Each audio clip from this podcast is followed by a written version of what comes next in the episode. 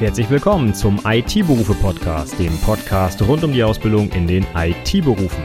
In dieser Episode gibt es einen Buchclub zum Buch Funktionale Programmierung in Java. Viel Spaß! Hallo und herzlich willkommen zur 158. Episode des IT-Berufe Podcasts. Mein Name ist Stefan Macke und heute mache ich mal wieder eine Buchclub-Episode. Wer das nicht kennt, ich lese mit meinen Azubis regelmäßig Bücher rund um die Ausbildung in der IT und einige davon bespreche ich jetzt auch hier oder habe ich auch schon hier besprochen, zum Beispiel das ganze IT-Handbuch von Sascha Kersten, das kennst du bestimmt, dein sinnvoller Ausbildungsbegleiter. Aber ich habe auch noch mehr Bücher, zum Beispiel äh, JUnit mit Java 8 und verschiedene andere Sachen gemacht. Und jetzt habe ich ein neues Buch gefunden, was ich richtig, richtig gut finde als Einstieg in die funktionale Programmierung. Und das heißt funktionale Programmierung in Java. Wenig überraschend dieser Titel, ja. Ähm, das Ganze wurde geschrieben von einem äh, Professor an der Universität Linz in Österreich und der Name ist Herbert Prähofer. Ist tatsächlich auch mal ein original deutsches Buch, also kein englisches, was dann übersetzt wurde oder sonst irgendwas, sondern wirklich mal ein gutes deutsches Buch um die Programmierung, also rund um die Programmierung. Das äh, ist erwähnenswert, so viele gibt's davon nicht, ja. Und ich habe das Buch tatsächlich verschlungen, weil da so viele coole Sachen drin sind. Also eine ganz allgemeine Einführung in die funktionale Programmierung, aber auch Spezifika, wie das Ganze in Java umgesetzt ist und auch noch viele weitergehende Themen. Nicht nur die funktionale Programmierung, sondern auch moderne Sachen wie zum Beispiel Reactive Streams. Und von daher kann ich das Buch Stand heute 2020 auf jeden Fall uneingeschränkt weiterempfehlen. Und an den Grundlagen wird sich auch so schnell nicht viel ändern. Also ich denke mal, auch in den nächsten Jahren kann man das noch gut als Einstieg in die funktionale Programmierung äh, ja, lesen in der Ausbildung. So, und jetzt könnte man meinen, funktionelle Programmierung, das ist nur was für Anwendungsentwickler. Ähm, ja, im Detail natürlich schon, ja. In, Im täglichen äh, Anwendungsbereich bei der Programmierung natürlich sollte man als Anwendungsentwickler vielleicht sich inzwischen damit mal beschäftigt haben, weil die Objektorientierung ja nicht mehr nur das Einzige ist, was heute in den Sprachen angeboten wird und auch nicht das einzig Sinnvolle. Es gibt viele gute Einsatzszenarien, wo ich funktionale ähm, Paradigmen einsetzen kann. Aber davon abgesehen ist trotzdem die funktionale Programmierung auch für alle anderen IT-Berufe interessant, denn gerade ab 2020 Novellierung der IT IT-Ausbildungsordnung, da steht auch für die anderen IT-Berufe sowas wie Unterscheiden verschiedener Programmiersprachen drin, und zwar sogar in der Grundausbildung, die für alle IT-Berufe identisch ist. Und da sollte man ja wenigstens mal, wenn man schon nicht Programmiersprachen konkret unterscheiden kann, was in der Prüfung wohl nie abgefragt wird, dann eher die Programmierparadigmen abgrenzen können. Und Objektorientierung, das macht vermutlich jeder äh, Azubi in der Berufsschule und vielleicht auch in seinem Unternehmen, weil es ja immer noch sehr dominant ist. Aber funktionale Programmierung gehört für mich heutzutage auch dazu, unter anderem, weil viele objektorientierte Sprachen ja auch funktionale Aspekte inzwischen eingebaut haben. Siehe C Sharp oder eben auch Java oder andere Sprachen wie Ruby, die haben alle schon teilweise seit Jahren solche funktionalen Konzepte mit eingebaut, sodass man Objektorientierung und funktionale Programmierung ja so ein bisschen mischen kann und sich das Beste aus beiden Welten so ein bisschen rausholen kann. Dazu sollte ich aber vielleicht wissen, was ist denn eigentlich das Beste aus beiden Welten und insbesondere das Beste an der Funktionalprogrammierung. Und dafür ähm, ja, empfehle ich ab jetzt dieses Buch, weil er wirklich sehr gut erklärt wird, auch von, also from scratch quasi, von den Grundlagen, was es damit so auf sich hat und was man damit Schönes machen kann. Und wenn du persönlich Softwareentwickler bist und äh, vielleicht jetzt nicht unbedingt gerade für die Prüfung lernst, aber immer schon mal wissen wolltest, wie so ein Stream in Java oder ein Optional oder sonstiges, was äh, aus dem Bereich der Objekt ach, der funktionalen Programmierung kommt, eigentlich funktioniert, dann kann ich das Buch nur wärmstens empfehlen. Denn gerade für Java-Entwickler ist da richtig, richtig viel drin, weil die technischen Hintergründe der Implementierung in Java wirklich im Detail erläutert werden, sodass man also gut nachvollziehen kann, warum auch die Sprachdesigner sich für bestimmte Sachen entschieden haben und das einfach auch versteht, wie der Code funktioniert funktioniert, den man da jetzt mit ja, diesen funktionalen Möglichkeiten da anreichert. Also meiner Meinung nach auch ein tolles Buch für fertige Entwickler, die sich immer schon mal mit den Hintergründen dessen, was sie da eigentlich den ganzen Tag machen, beschäftigen wollen. Und wenn wir dann nochmal zurück auf die Prüfungsinhalte kommen, also so wie ich bei der Objektorientierung erwarten würde, dass ein Prüfling zumindest im Bereich der Anwendungsentwicklung so etwas wie Vererbung, Polymorphie, Kapselung erklären kann, die klassischen drei Säulen der Objektorientierung, würde ich heutzutage auch erwarten, dass man das gleiche auf die funktionale Programmierung überträgt und dann so etwas wie Funktionen höherer Ordnung oder reine Funktionen erklären kann, weil das einfach wichtige Bestandteile dieses Programmierparadigmas sind. Und Spoiler, die ganzen Sachen werden im Buch rauf und runter erklärt und richtig schön mit anschaulichen Beispielen und nachvollziehbar, auch für Azubis, wie ich finde. Richtig gut erklärt, deswegen meine absolute Empfehlung für dieses Buch. Und ich würde jetzt diese heutige Episode zum Anlass nehmen, mal so ein bisschen übers Inhaltsverzeichnis zu gehen. Was bietet das Buch eigentlich konkret für Inhalte? Und dann würde ich auch so ein bisschen die, die Quintessenz des Ganzen hier mal erzählen, denn ich möchte ja auch, dass du das hier für die Prüfung, Prüfungsvorbereitung nutzen kannst. Und äh, anhand des Buchs erkläre ich heute also mal so ein bisschen funktionale Programmierung und was es da so mit den wichtigsten Eigenschaften auf sich hat. Doch bevor wir das durchgehen, vielleicht mal einmal im Detail, warum ich das Buch jetzt wirklich gut finde und weiterempfehlen kann. Also es gibt einige Sachen, die ich sehr, sehr gut finde. Die gehen wir mal kurz durch. Es gibt auch ein paar Sachen, die ich vielleicht etwas optimieren würde. Und äh, ja, ich gehe mal meine Liste kurz durch.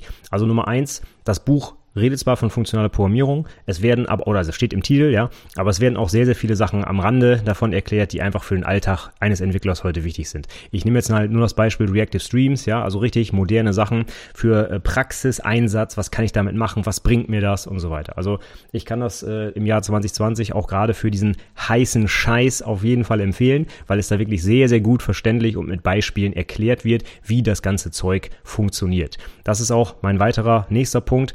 Die Beispiele sind richtig gut, die sind teilweise auch sehr äh, ähm, lang und gut verständlich und äh, ja, praxisnah gestaltet. Also das hat mir auch sehr gut gefallen. Nicht nur in der Theorie, wie funktioniert das denn, sondern mit konkreten, nachvollziehbaren Codebeispielen alles erklärt. Was ich auch sehr gut fand, zusätzlich zu den Reactive Streams, war nochmal im Bereich Testen. Das Property-Based Testing hat auch viel mit funktionaler Programmierung zu tun, wenn man das da gut einsetzen kann. Aber einfach mal eine ganz andere Art und Weise, wie ich meine Tests schreibe zum Beispiel. Ne? Das fand ich auch sehr interessant, dass das hier im Buch gleich mit abgehakt ist und mit drin ist. Und äh, es werden aber auch nebenbei noch ganz andere allgemeine Sachen besprochen, die nicht zwangsläufig was mit funktionaler Programmierung zu tun haben, die aber jeder Informatiker meiner Meinung nach wenigstens mal gehört haben sollte. Ich nehme mal ein Beispiel, ein Algorithmus zur Tiefensuche in einem Graphen oder einem Baum. Wenn du das noch nie gehört hast, ja, das Buch hilft dir weiter. Da wird quasi so nebenbei als Beispiel für äh, die Arbeit auf funktionalen Datenstrukturen sowas wie eine Tiefensuche erklärt. Das finde ich richtig, richtig gut. Also ist quasi in, ja, auf jeder Seite ist eigentlich irgendwas drin, was man mitnehmen kann für die Praxis. In die gleiche äh, Presche springen dann die Entwurfsmuster, die auch im Buch erklärt werden, einfach um zu zeigen, dass man in funktionaler Programmierung vielleicht solche Dinger gar nicht mehr braucht. Bestimmte kann man nämlich dort einfach durch eingebaute Funktionalität umsetzen. Und die werden hier auch erklärt. Und wie ich sehe, es wird in den Prüfungen, zumindest für Anwendungsentwickler, auch immer weiter in Richtung solcher Entwurfsmuster gehen. Ähm, ich habe die Handreichung für die äh, Neuordnung der Ausbildungs-, äh, der, der IT-Berufe dieses Jahr gerade nochmal durchgeguckt und da steht auch explizit irgendwo Design-Pattern, also Entwurfsmuster als Bestandteil der Ausbildung. Das heißt, das muss man heute ja zumindest auch mal gehört haben. Was ist das Ganze eigentlich? Und vielleicht auch mal zwei, drei nennen können. Und die werden hier im Buch unter anderem auch mit erklärt. Also auch eine, eine schöne Geschichte für die Prüfung zum Beispiel. Und dann hatte ich eben schon gesagt, die technischen Hintergründe der Implementierung in Java finde ich richtig klasse. Ähm, ja, ich kann eigentlich nicht als Entwickler sagen, so, oh, ich benutze jetzt Java 8 und mache hier mal ein Optional und hu, bin ich funktionaler Programmierer, sondern ich müsste ja vielleicht auch mal verstehen, was dahinter liegt, wie das Ganze implementiert ist, warum das vor allem wie implementiert ist. Und äh, das würde ich zum Beispiel auch in der Prüfung abfragen. Habe ich auch schon in mehreren mündlichen Prüfungen gemacht. Wenn da also ein Entwickler mit einem Java-Projekt um die Ecke kommt und dann diese ganzen Sachen benutzt hat, Optional und Stream und irgendwas und dann aber nicht richtig benutzt hat, ja, also wie es eigentlich vorgesehen war, dann frage ich da schon gerne mal nach. Und äh, da offenbaren sich dann sehr schnell einfach auch Lücken äh, von der Kenntnis, wie man mit diesen Strukturen eigentlich umgehen sollte und warum vor allem, ja. Und das sind so Sachen, die sind für mich in einem Java-Abschlussprojekt auf jeden Fall Teil einer mündlichen Prüfung. Von daher muss man das nicht nur anwenden können, sondern auch verstehen können. Und das wird mit diesem Buch sehr, sehr gut abgedeckt, weil alles im Detail erklärt wird. So, ein paar Punkte habe ich auch, die mir nicht ganz so gut gefallen. Nummer eins ist gleich das, was ich gerade erzählt habe. Es ist schon ein starker Fokus auf Java, ja. Also Leute, die jetzt nicht täglich mit Java entwickeln können, vermutlich mit der genauen Implementierung und den Hintergründen in Java jetzt nicht so viel anfangen gefühlt sind trotzdem, ich sage einfach mal 80 Prozent des Buchs äh, unabhängig von Java, sind einfach nur die Konzepte. Aber natürlich, wenn man jetzt nicht mit Java arbeitet, ja, muss man halt die, die technischen Details vielleicht ein bisschen überspringen oder sie interessieren einen vielleicht nicht so viel. Na gut, aber das Buch heißt ja auch hm, hm, hm, in Java, von daher weiß man, worauf man sich einlässt. Aber ich finde schon, dass die Konzepte im Großen und Ganzen allgemein erklärt werden und äh, Java-Code lässt sich jetzt auch relativ einfach auf andere Sprachen übertragen. Ich nehme jetzt mal C-Sharp als Beispiel, ist ja schon sehr ähnlich und die Konzepte sind dort auch sehr ähnlich umgesetzt. Also von daher ist es nicht nur was für Hardcore-Java-Entwickler, aber wenn du einer bist, wird das für dich auf jeden Fall noch mehr Mehrwert bringen, sage ich mal. Dann merkt man stellenweise schon, dass der Autor ja Hochschuldozent ist. Ja, also einige Beispiele sind schon etwas, ich sag mal, akademisch, vorsichtig gesagt. Und auch äh, wenn die funktionale Programmierung ja eigentlich auch aus der Mathematik kommt, ist das vielleicht für Azubis, die gerade einsteigen, bisschen schwere Kost. Ja, also einige Beispiele sind wirklich sehr, sehr lang und auch etwas schwieriger nachvollziehen, äh, nachzuvollziehen deswegen. Von daher, wenn ich jetzt ein Azubi im ersten Layer bin, dann ist das vielleicht noch nicht ganz die richtige äh, Lektü Lektüre für mich, würde ich sagen. Aber ab dem zweiten Layer und vor allem auch im dritten, wenn es aufs Abschlussprojekt zugeht und man die Sachen eigentlich in der Praxis anwenden können sollte, da ist das Buch sehr, sehr gut geeignet und da glaube ich auch, dass Azubis das verstehen können. Gerade zu Beginn der Ausbildung ist es vielleicht etwas schwierig zu verstehen oder etwas schwieriger. Ja, und äh, letztes Beispiel äh, oder letzter Punkt habe ich gerade schon gesagt, die Beispiele sind teilweise sehr umfangreich, also Code, die über äh, Codezeilen Code-Beispiele, die über mehrere Seiten gehen. Da muss man dann schon, wenn man das liest, im Kopf versuchen nachzuvollziehen, was passiert jetzt wie. Das ist vielleicht doch etwas schwierig. Natürlich kann man sich den Code auch runterladen. Natürlich gibt's den als, als Anhang zum Buch, kann man sich einfach downloaden, entpacken und los geht's. Aber äh, wenn man jetzt nur das Buch liest, so wie ich es auch gemacht habe, ähm, dann ist das teilweise doch etwas schwierig nachzuvollziehen, ja. So, nichtsdestotrotz, wie gesagt, uneingeschränkte Empfehlung auch für die Ausbildung. Ja, man hat auch mal ein bisschen schwierigere Kost. Wir sind ja auch Anwendungsentwickler und nicht irgendwie ja, was auch immer, das ist ja unser Beruf. Also wir müssen uns damit eh auseinandersetzen. Und auch für alle anderen IT-Berufe, ich habe es gesagt, empfehle ich das. Und wenn man sich nur die Einführungskapitel durchliest, was ist überhaupt eine Funktion, was ist eine Funktion höherer Ordnung und so weiter, dafür eignet sich das Buch auch sehr, sehr gut, so als Nachschlagewerk. Ne? Nochmal eben kurz auf ein, zwei Seiten nachlesen, was war nochmal eine Funktion höherer Ordnung. Und das ist da wirklich sehr, sehr schön definiert und mit Beispielen auch hinterlegt. Und dafür finde ich es auch eine ja, eine sehr gute Lektüre, auch gerade nochmal für die Prüfungsvorbereitung, wenn ich nochmal gezielt die Vor- und Nachteile der funktionalen Programmierung oder überhaupt die, die Ideen der funktionalen Programmierung mir anschauen möchte. Okay, dann würde ich sagen, wir gehen mal grob übers Inhaltsverzeichnis, was alles so im Buch zu finden ist. Es geht los mit Kapitel 1, Einleitung. Ähm, Einleitung ist sonst ein Kapitel, was man häufig mal überspringen kann, in diesem Fall aber nicht, denn da sind die elementaren Konzepte und Begriffe der funktionalen Programmierung drin erklärt und auch schon der erste Hinweis auf FP in Java. Also da sind wirklich viele Sachen drin, gerade so absolute Basics, die wirklich kurz und knackig nochmal definiert werden, damit man äh, direkt einsteigen kann in die, äh, in die späteren Kapitel. Also finde ich richtig gut, äh, auf einem guten Niveau, auch für Azubis verständlich erklärt. Dann kommen wir nochmal zu sprachlichen Grundlagen, das Kapitel 2. Da gibt's nochmal ein sehr langes Kapitel äh, zum Thema Java Generics. Und Generics, also generische Klassen, ist auch so ein klassisches Prüfungsthema, was viele Prüflinge nicht so auf dem Schirm haben. Und hier wird nochmal wirklich rauf und runter alles erklärt, inklusive eines meiner Lieblingspunkte, und zwar Co- und Kontravarianz. Mm, wer das in der Prüfung erklären kann, hm, der kriegt wahrscheinlich eine Eins mit Sternchen, wenn der Rest dann auch noch passt. Ne? Aber alle möglichen anderen Sachen wie Typinferenz und Typ-Constraints und so weiter. Alles wird hier erzählt. Auch die Neuerungen in Java 8, also Default-Methoden in Interfaces zum Beispiel. Und was ist überhaupt ein Lambda-Ausdruck? Ne? Wofür brauche ich sowas? Was ist ein Closure? Und dann nochmal funktionale Interfaces, die ja so ein bisschen die Grundlage für Lambda-Ausdrücke in Java sind. Ähm, das heißt, da ist richtig viel drin, gerade für Java-Entwickler. Ähm, ja, richtig schön zuckeriges Kapitel, sag ich mal.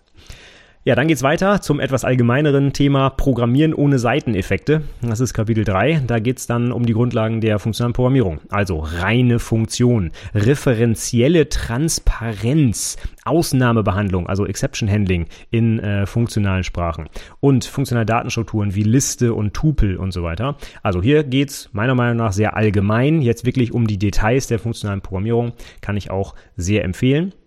Und danach geht's weiter in Kapitel 4 mit Programmieren mit Funktionsparametern. Das heißt, hier geht es jetzt zum ersten Mal um Funktionen höherer Ordnung, also Funktionen, die andere Funktionen als Parameter bekommen oder zurückgeben. Was bringt mir das überhaupt? Wofür kann ich das anwenden? Und dann auch wirklich mit konkreten Beispielen. Ich hatte gerade schon gesagt, die Tiefensuche zum Beispiel. Oder an verschiedenen Entwurfsmustern. Strategie, Kommando und Besucher werden hier im Detail zum Beispiel erklärt und wie man es dann funktional ähm, ausführen würde.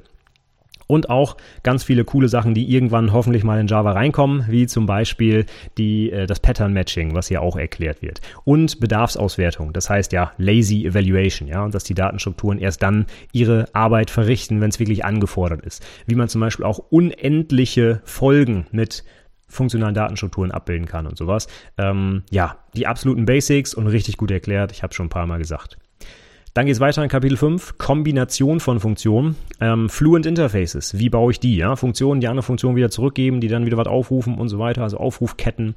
Ähm, und dann aber auch immer schön mit Beispiel in Java, also zum Beispiel äh, Comparator Interface oder auch das äh, Collector Interface, was hier äh, benutzt wird, um dann zum Beispiel Listen aus Streams zu machen und so weiter. Also richtig viele interessante, spannende Sachen drin. Und dann kommt's ja zum Hardcore, sage ich mal. Das ist das Kapitel 6, Funktoren, Monoide und Monaden. Also wenn mir die drei in der Prüfung auseinanderhalten kann, ja, der hat seine Eins, glaube ich, sicher. Eine Freio gar nichts anderes mehr, ja.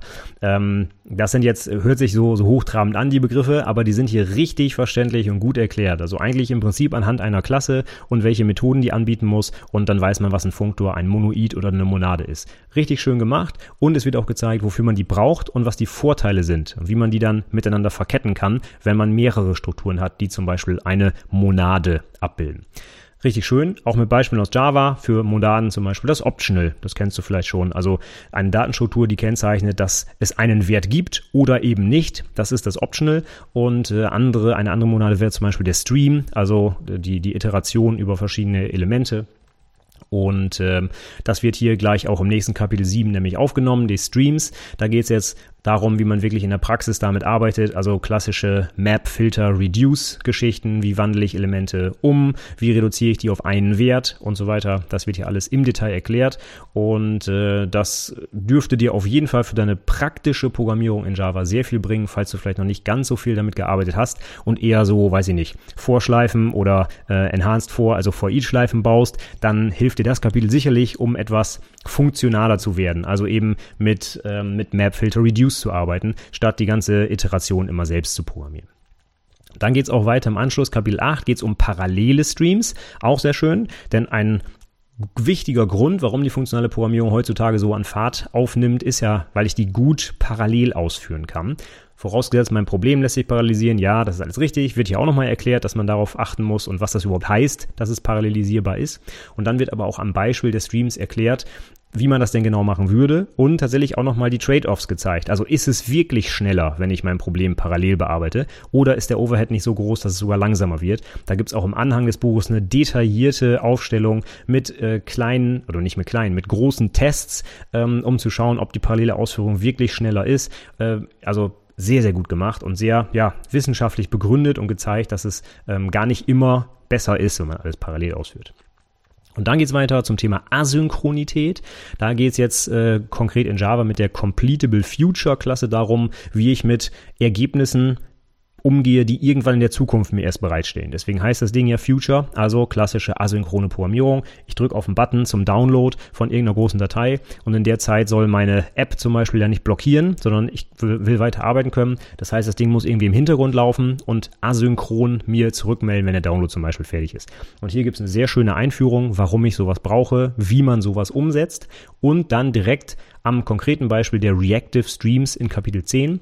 Da geht es dann konkret um RX Java. Das äh, Framework hast du vielleicht schon mal aus einem anderen Umfeld gehört. RxJS gibt es zum Beispiel auch für JavaScript. Das ist also ein Prinzip, wie ich reaktiv mit solchen Streams umgehe, also mit asynchronen Ergebnissen oder Ereignissen und wie ich die dann ja im Prinzip mit MapFilter Reduce verarbeiten kann.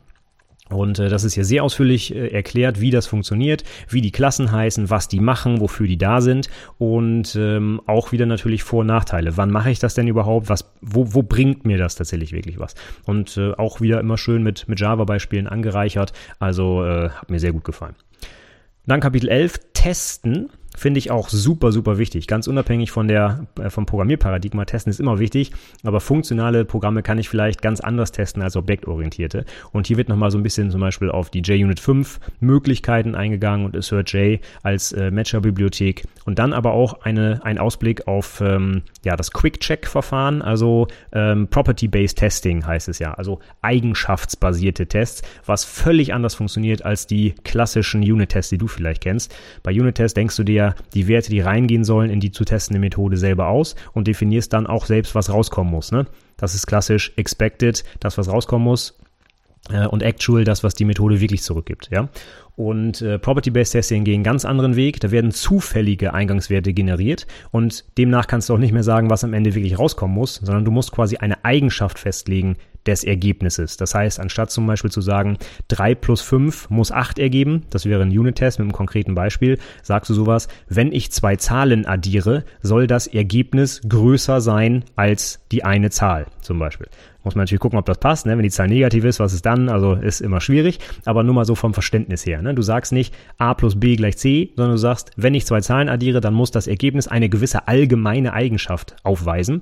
Und das prüft dann das Framework, ob das wirklich für alle möglichen Kombinationen an gültigen Zahlen zum Beispiel der Fall ist macht er natürlich nicht unendlich oft für alle möglichen Kombinationen, denkt sich dann ein paar aus und dann gibt es auch eine Möglichkeit, um zum Beispiel die äh, Ergebnisse, wenn das Ding fehlschlägt, auf die kleinstmögliche Zahl zu reduzieren, für die der Test fehlschlägt.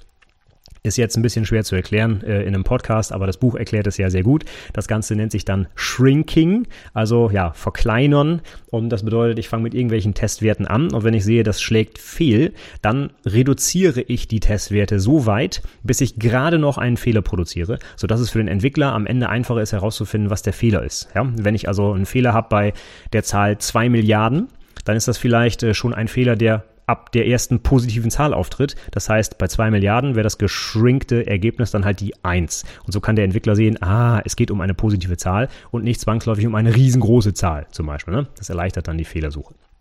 So, jetzt sind wir aber schon fast mitten in der Erklärung, was das ganze Zeug eigentlich bedeutet. Soweit wollte ich hier noch gar nicht gehen, aber jetzt haben wir es abgehakt.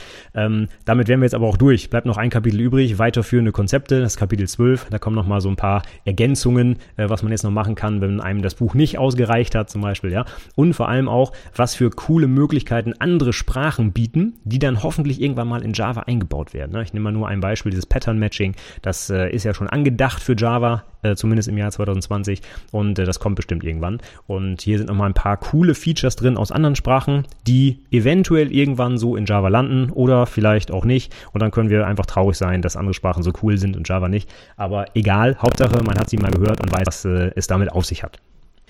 Gut, also du hörst, ich finde das Ding richtig, richtig gut. Bei jedem Kapitel kannst du wirklich irgendwas mitnehmen für deine Ausbildung oder auch wenn du, aus, wenn du selber Ausbilder bist unbedingt und vielleicht nochmal ein bisschen vertiefen möchtest, wie das ganze Zeug eigentlich funktioniert oder funktionieren sollte.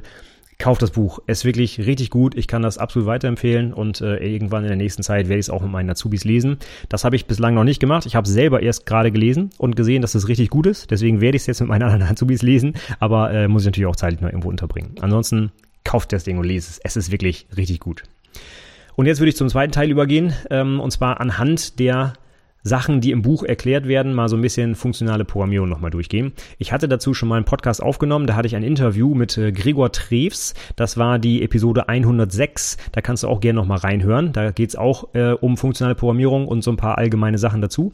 Und heute möchte ich nochmal die Sachen wirklich im Detail einzeln durchsprechen. Ich versuche mich auch kurz zu halten. Ich kann es jetzt nicht so machen wie das Buch mit seinen, ich weiß nicht wie viel, 100 Seiten. Ähm, äh, ich versuche kurz und knackig die Sachen zu erklären. Äh, wenn du einzelne Sachen davon nicht verstehst, ja, lies das Buch oder recherchiere im Internet oder probier es selber aus. Die Sachen, die ich jetzt durchgehe, das sind Dinge, wo ich glaube, die könnten in einer Prüfung abgefragt werden, mindestens in einer mündlichen Prüfung für Anwendungsentwickler. Gut, fangen wir mal vorne an. Ich habe das Ding mal Grundlagen genannt und da sind ja solche Sachen drin wie Lambda-Ausdrücke, Typinferenz, algebraische Datentypen, Pattern Matching, Generics und Co- und Kontravarianz. Gehen wir mal der Reihe nach die Sachen durch. Lambda-Ausdrücke sind anonyme Funktionen. Äh, Punkt. Das wäre es eigentlich schon. Also wenn du es definieren müsstest, eine Funktion, die anonym ist, was heißt das? Die hat keinen Namen. Daran erkennst du das. Das heißt, du äh, hast normalerweise Methoden, die du aufrufst in deiner Objektorientierung, die heißt dann irgendwie, keine Ahnung, Hupe beim Auto, ja. Und wenn du jetzt aber eine Funktion definierst, die keinen Namen hat, dann ist sie halt anonym. Du kannst sie nicht beim Namen nennen, was ja quasi die Definition von anonym ist. Und Lambda-Ausdrücke haben jetzt den Vorteil, dass du eben nicht den ganzen Rumsch für eine normale Methode, beziehungsweise hier geht es ja um funktionale Programmierung, also Funktion brauchst, sowas wie den Funktionskopf und den Rumpf und Return und ich weiß nicht was alles, sondern es ist eine kurze, knackige Definition einer Funktion ohne eben diesen ganzen Overhead, den du sonst einfach hast. Das heißt, wenn du zum Beispiel die Funktion nur ein einziges Mal benutzen möchtest, warum musst du sie dann in eine umständliche Methode mit Klammer auf und diesem ganzen Kram packen? Brauchst du nicht. Und äh, in vielen Programmiersprachen sind diese Lambda-Ausdrücke mit so einem Pfeil in der Mitte definiert. Das heißt, die Funktion ist eigentlich schon eine vollständige Definition, wie du sie auch kennst. Das heißt, du hast Eingangsparameter und einen Rückgabetypen. Das gibt es auch bei Lambda-Ausdrücken, aber die musst du nicht explizit hinschreiben. Das heißt, du könntest eine Funktion definieren, die einfach so aussieht, a, b, Pfeil a plus b. Das wäre eine Funktion, die a und b addiert. Ja, das heißt, hier steht nirgendwo Function, add, Klammer auf, Integer, sonst irgendwas, steht da alles nicht, sondern wirklich nur die Variablen, die Parameter, die Eingangsparameter und sogar der Return-Wert, das a plus b, ist implizit. Das heißt, man muss nicht mal Return a plus b dahinschreiben. Auch das würde äh, diese Syntax erlauben. So, in Java gibt es ja jetzt noch Details, wann muss ich Klammern schreiben, wann nicht. Das, was ich gerade beschrieben habe, ist so die kürzeste Variante. Es gibt noch verschiedene Zwischenvarianten davon, aber halten wir uns damit mal nicht länger auf. Denn damit das Ganze so funktioniert, ist ein weiteres wichtiges Sprachfeature wichtig und das ist die Typinferenz. Denn wenn ich jetzt einfach schreibe a, b, Pfeil a plus b, woher weiß der Compiler, welche Datentypen a und b haben. Das muss er wissen in statisch typisierten Sprachen wie Java. Das heißt, woher kriegt er die Informationen? Ja nun, er kann sie ableiten und zwar aus dem Kontext.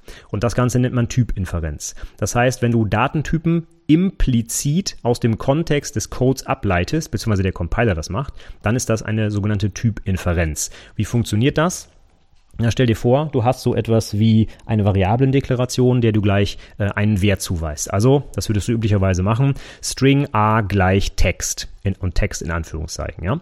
Jetzt weiß der Compiler eigentlich, wenn er sich die rechte Seite anguckt, Text in Anführungszeichen, hu, das ist ja ein String.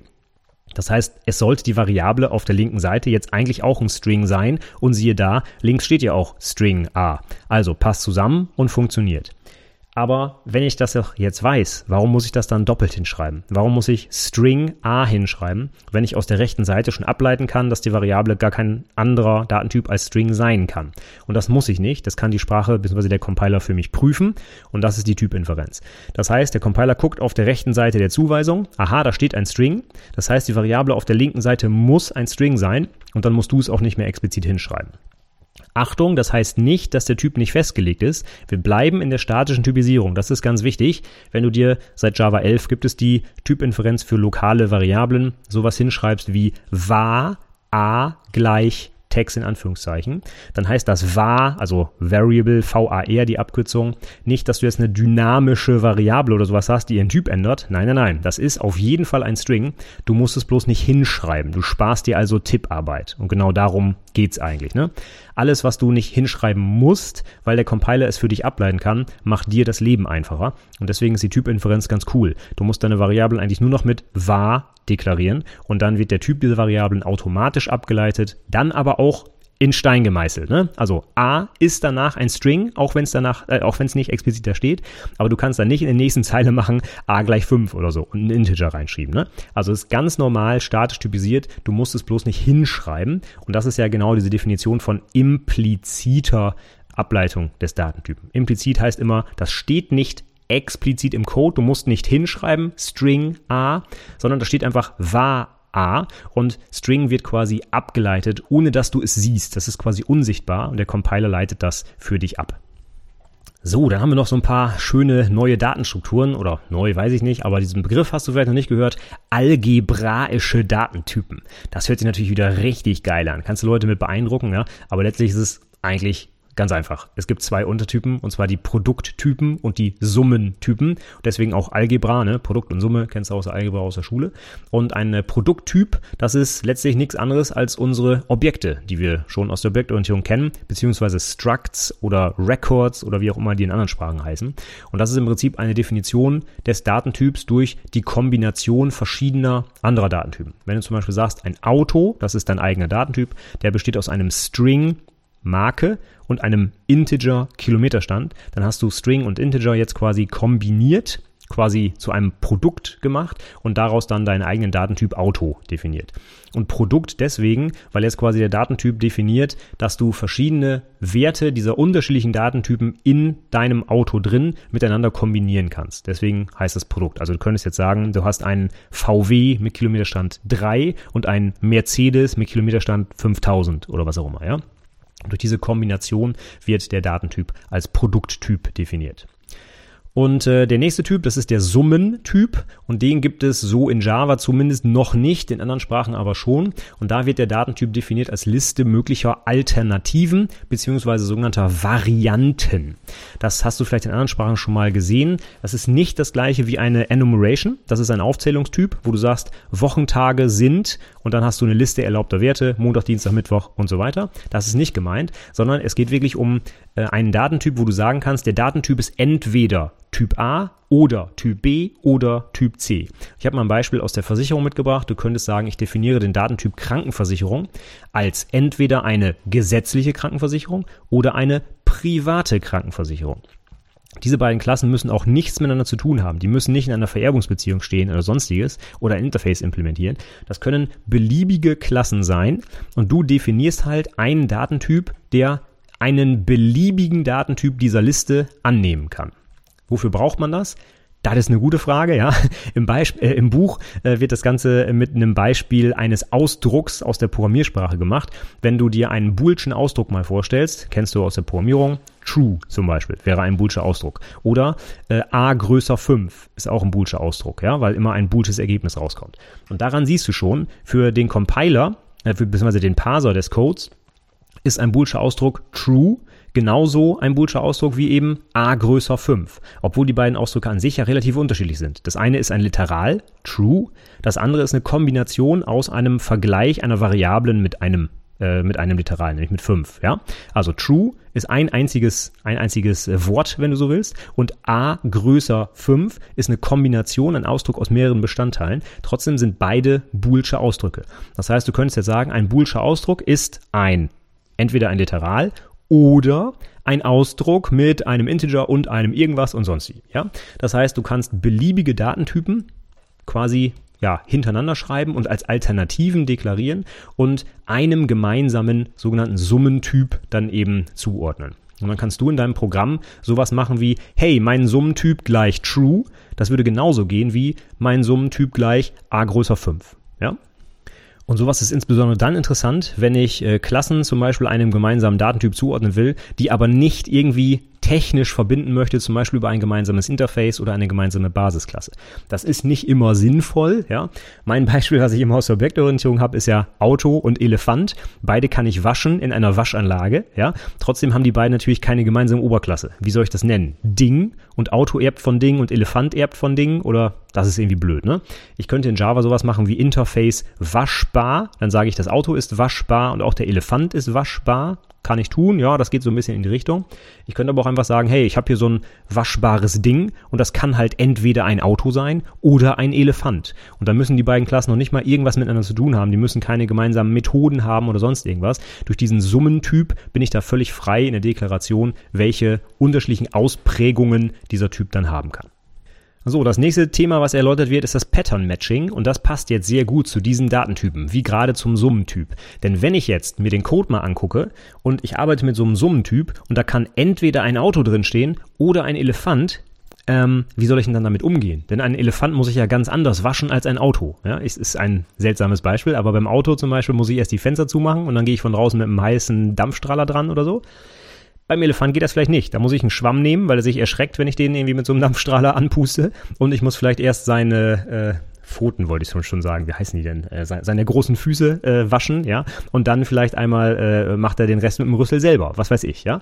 Das heißt, die Implementierung ist ja komplett unterschiedlich, je nachdem, was ich da waschen möchte. Und darauf muss ich halt in meiner Programmiersprache reagieren können. Das heißt, ich muss jetzt entscheiden, hey, das Ding, was ich gerade waschen soll, was ist denn das jetzt? Ein Auto oder ist das ein Elefant? Und abhängig davon verhält sich mein Code unterschiedlich. Und ähm, das Ganze als Pattern Matching umgesetzt, kann man sich jetzt so vorstellen, dass du im Prinzip ein großes Switch-Statement Statement hast und sowas sagt, sagst wie, hey, wenn der Datentyp ein Auto ist, mach das und das. Wenn der Datentyp ein Elefant ist, mach das und das. Und wenn er nichts von beiden ist, dann schmeiß einen Fehler zum Beispiel. Das könntest du auch in Java heute schon machen mit einem Switch-Statement, ja. Ähm, Im Prinzip ist es das gleiche, aber Pattern Matching macht jetzt noch ein bisschen mehr.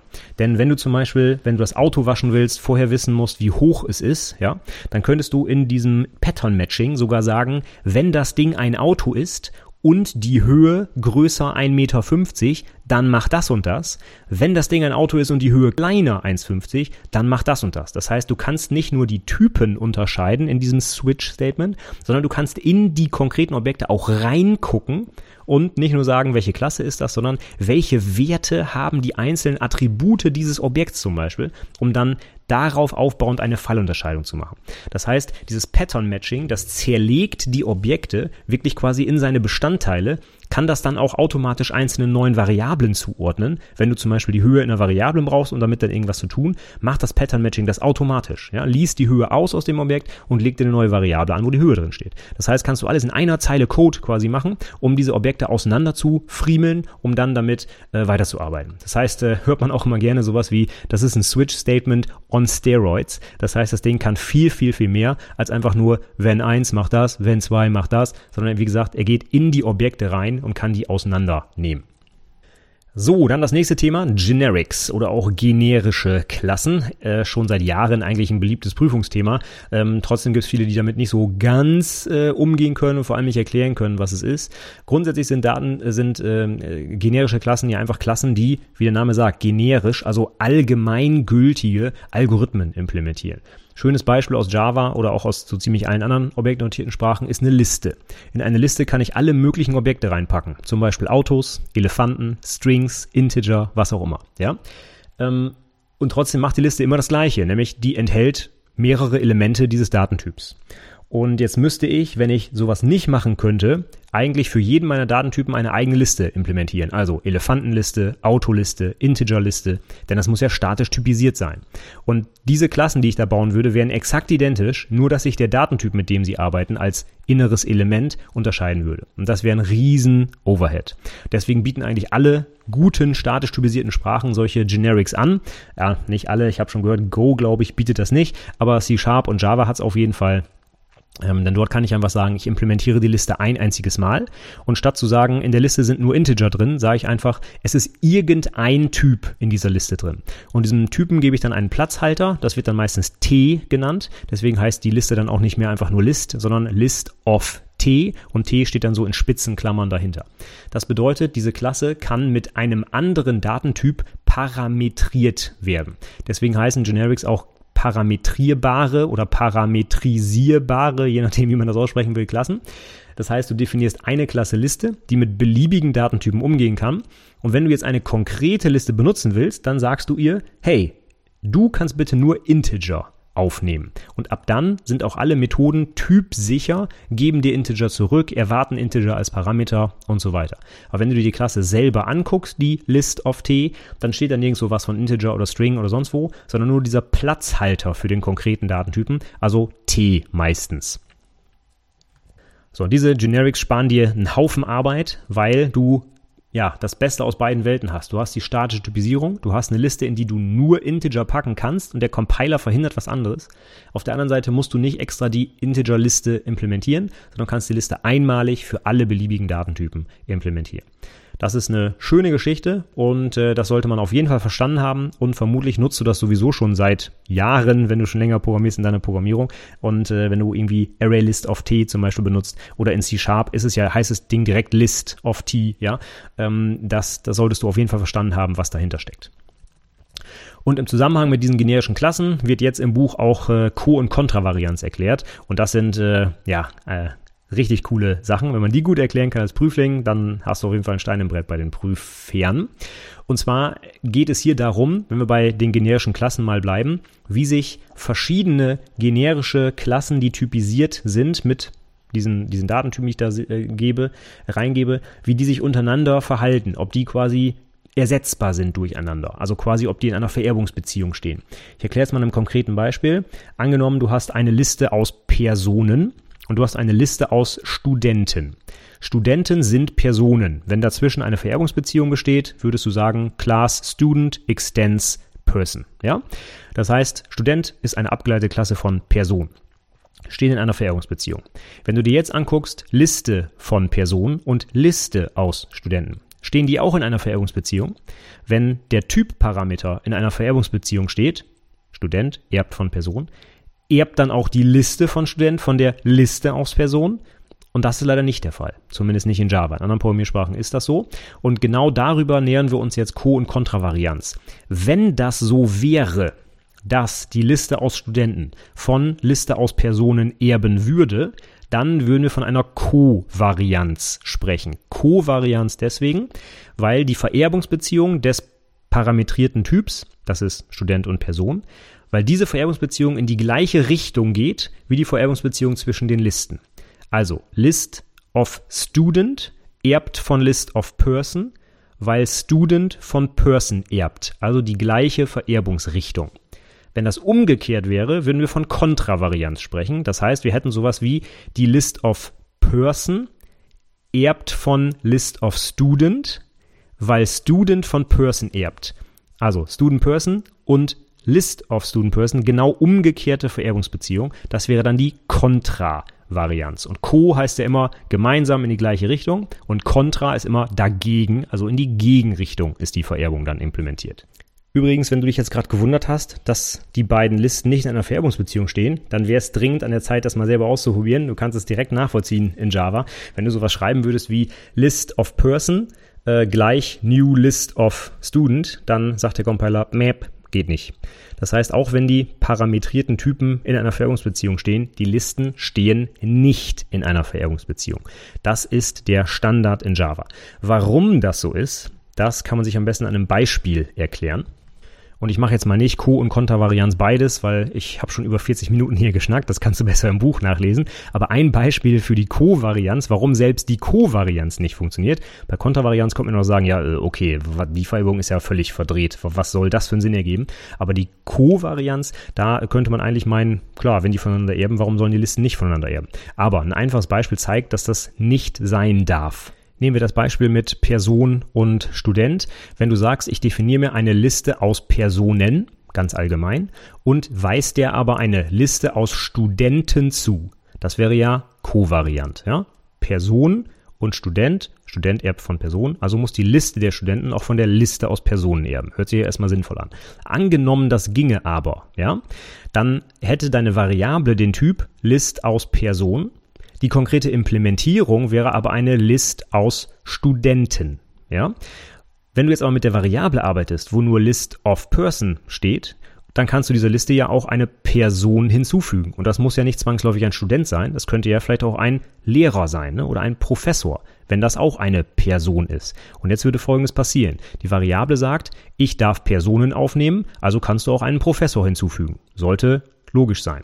Die konkrete Implementierung hinter der Variablen ist aber ja eine List aus Studenten. Und wenn du dir jetzt einen Professor reingibst, dann sagt die Studentenliste, was willst du denn? Ich kann aber nur Studenten aufnehmen. Und da siehst du schon, dass selbst die Kovarianz so nicht funktionieren kann, weil die Listen intern mit diesen Datentypen nicht umgehen können. Ja, du kannst in die Studentenliste einfach keinen Professor packen. Aber wenn die Variable sagt, ich erlaube jede beliebige Person, dann passt das nicht zusammen. Und genau deswegen erlaubt der Java-Compiler das auch nicht. Du kannst das so nicht machen in Java. Außer du kennst äh, die Parameter, äh, um, oder, die, die Syntax, um die Parameter so zu erweitern, dass das erlaubt ist. Und das sind die sogenannten Typ Constraints, Type Constraints. Da könntest du sowas hinschreiben wie, hey, ich habe hier eine List aus Personen oder irgendeinem abgeleiteten Typen. Und das würde dann so aussehen, dass du hast eine List of Fragezeichen extends person. Ja, wenn du das noch nie gesehen hast, das ist die offizielle Syntax, um in Java quasi Kovarianz herzustellen. Deine Liste enthält irgendeine Klasse, die Person ist oder sie erweitert. Also Fragezeichen extends person. Person selbst oder irgendwas abgeleitetes und das wäre in diesem Fall zum Beispiel der Student. Und dann würde das Ganze kovariant funktionieren.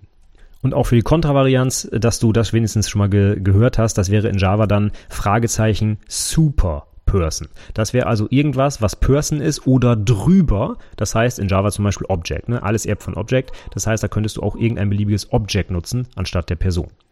So, das waren die allgemeinen Sprachgrundlagen nochmal, die wichtig sind, um dann den Rest zu verstehen, beziehungsweise zu verstehen, wie man das dann in Java umsetzt oder in anderen objektorientierten Sprachen. Und jetzt kommen wir zu den Prinzipien der funktionalen Programmierung. Das wäre jetzt sowas wie, was sind die drei Säulen der, äh, der, der Objektorientierung, ne? Vererbung, Polymorphie, Kapselung. Und jetzt kommen wir zu den Themen so, was sind eigentlich die grundlegenden Prinzipien der funktionalen Programmierung? Das sollte man zumindest auflisten und auch grob erklären können, wie ich finde. Und das sind der Reihe nach Funktionsobjekte, reine Funktionen, Funktionen höherer Ordnung, Bedarfsauswertung, Unveränderbarkeit, Rekursion und referenzielle, äh, referenzielle Transparenz. Nicht referenzielle Integrität, das äh, kommt aus dem Bereich der Datenbanken. Hier reden wir von referenzieller Transparenz. Fangen wir mal ganz oben an. Funktionsobjekte oder auf Englisch auch First Class Citizens oder Functions as First Class Citizens genannt. Das bedeutet, dass die Funktionen fester Bestandteil der Sprache sind und genauso benutzt werden können wie zum Beispiel Klassen und äh, primitive Datentypen und so weiter. Das heißt, ich kann die Variablen zuordnen, ich kann die als Parameter irgendwo übergeben, ja. Ich kann damit tun und lassen, äh, ja, was ich will, genauso wie ich es in Java zum Beispiel mit Objekten mache, kann ich es hier auch mit Funktionen machen. Das heißt, die, das äh, ist als Sprachkonstrukt wirklich in die Sprache eingebaut und äh, nicht irgendwie was, was dran geflanscht ist. Und da muss man jetzt zum Beispiel bei Java sagen, das ist ein bisschen dran geflanscht, denn diese Funktionen, diese Lambda-Ausdrücke, da werden im Hintergrund einfach anonyme Klassen generiert. Das heißt, die haben jetzt nicht einfach komplett die Sprache auf funktional umgestellt, sondern die Lambda-Syntax sorgt nur dafür, dass eine anonyme Klasse mit einer Methode generiert wird und diese Klasse wird dann quasi als Datentyp benutzt. Also die haben es wirklich ein bisschen dran geflanscht, aber andere Sprachen haben halt wirklich das äh, Prinzip einer Funktion in der Klasse selbst, äh, in der Klasse nicht in der Sprache selber integriert. Und da musst du also nicht so hintenrum doch eine Klasse definieren, sondern du kannst einfach sagen, ich will eine Funktion haben, zack. Und der ganze Rumstrom herum, der ist nicht notwendig, weil die Funktion halt eben eingebauter Bestandteil der Sprache ist. So, dann reden wir von reinen Funktionen. Das geht so ein bisschen in die Richtung, wie wir programmieren wollen in der funktionalen Programmierung. Wir wollen nämlich möglichst ohne Seiteneffekte programmieren. Was sind Seiteneffekte? Das sind Dinge, die du als Aufrufer der Methode nicht sehen kannst. Das heißt, mein Lieblingsbeispiel in Java ist System Out Printline. Ne? Ich gebe was auf der Konsole aus. Die Funktion, ach, die Methode Printline hat aber einen Void-Rückgabewert. Das heißt, es kommt nicht zurück. Das heißt, ich als Aufrufer kriege überhaupt nicht mit, ob der Text jetzt wirklich ausgegeben wurde ich kriege gar nichts zurück. Und als Seiteneffekt erscheint irgendwo auf der Konsole hoffentlich ein Text. Ja? Und diese Seiteneffekte, die wollen wir in der funktionalen Programmierung überhaupt nicht haben. Wir wollen stattdessen, dass sich Funktionen immer identisch verhalten, wenn sie identische Eingangswerte äh, bekommen für ihre Parameter. Wenn ich also mal ein Beispiel habe, was nicht seiteneffektfrei ist, ein Objekt, ähm, was irgendwie einen Zähler intern hat. Und jedes Mal, wenn ich eine Funktion aufrufe, wird dieser Zähler erhöht.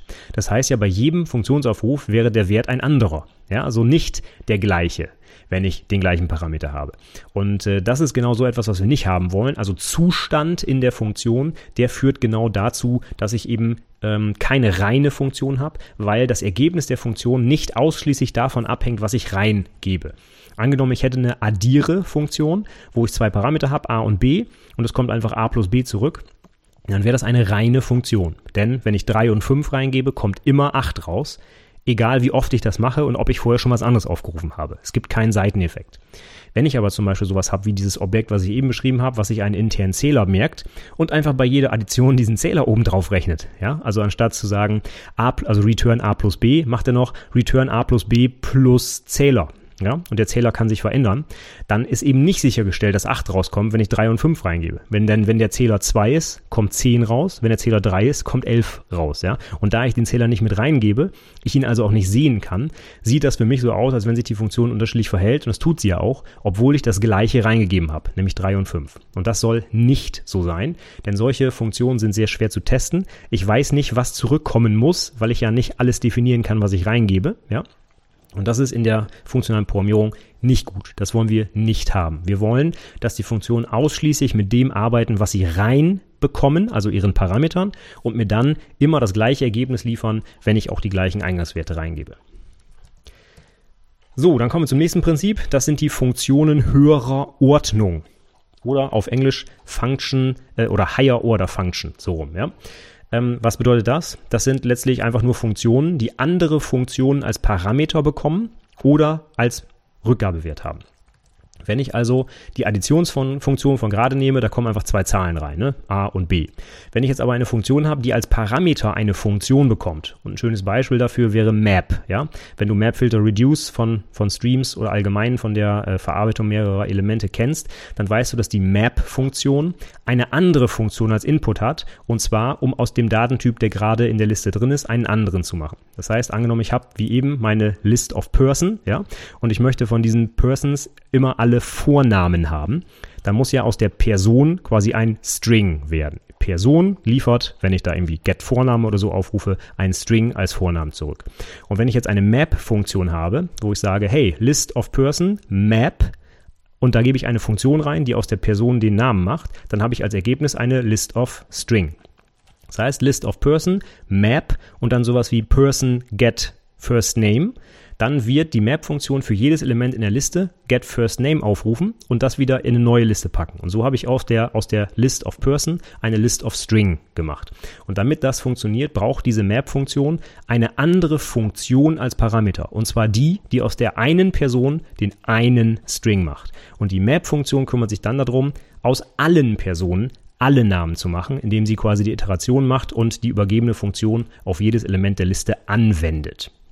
So, mit diesem Prinzip der höherwertigen Funktionen oder Higher Order Functions ähm, kann ich jetzt äh, Funktionen zu komplexeren oder abstrakteren Funktionen zusammenbauen, weil ich zum Beispiel wie die Map-Funktion nur ein einziges Mal definieren muss, wie ich über eine Liste iteriere und Werte umwandle und ich kann dann von draußen bestimmen, wie diese Wertumwandlung stattfinden soll.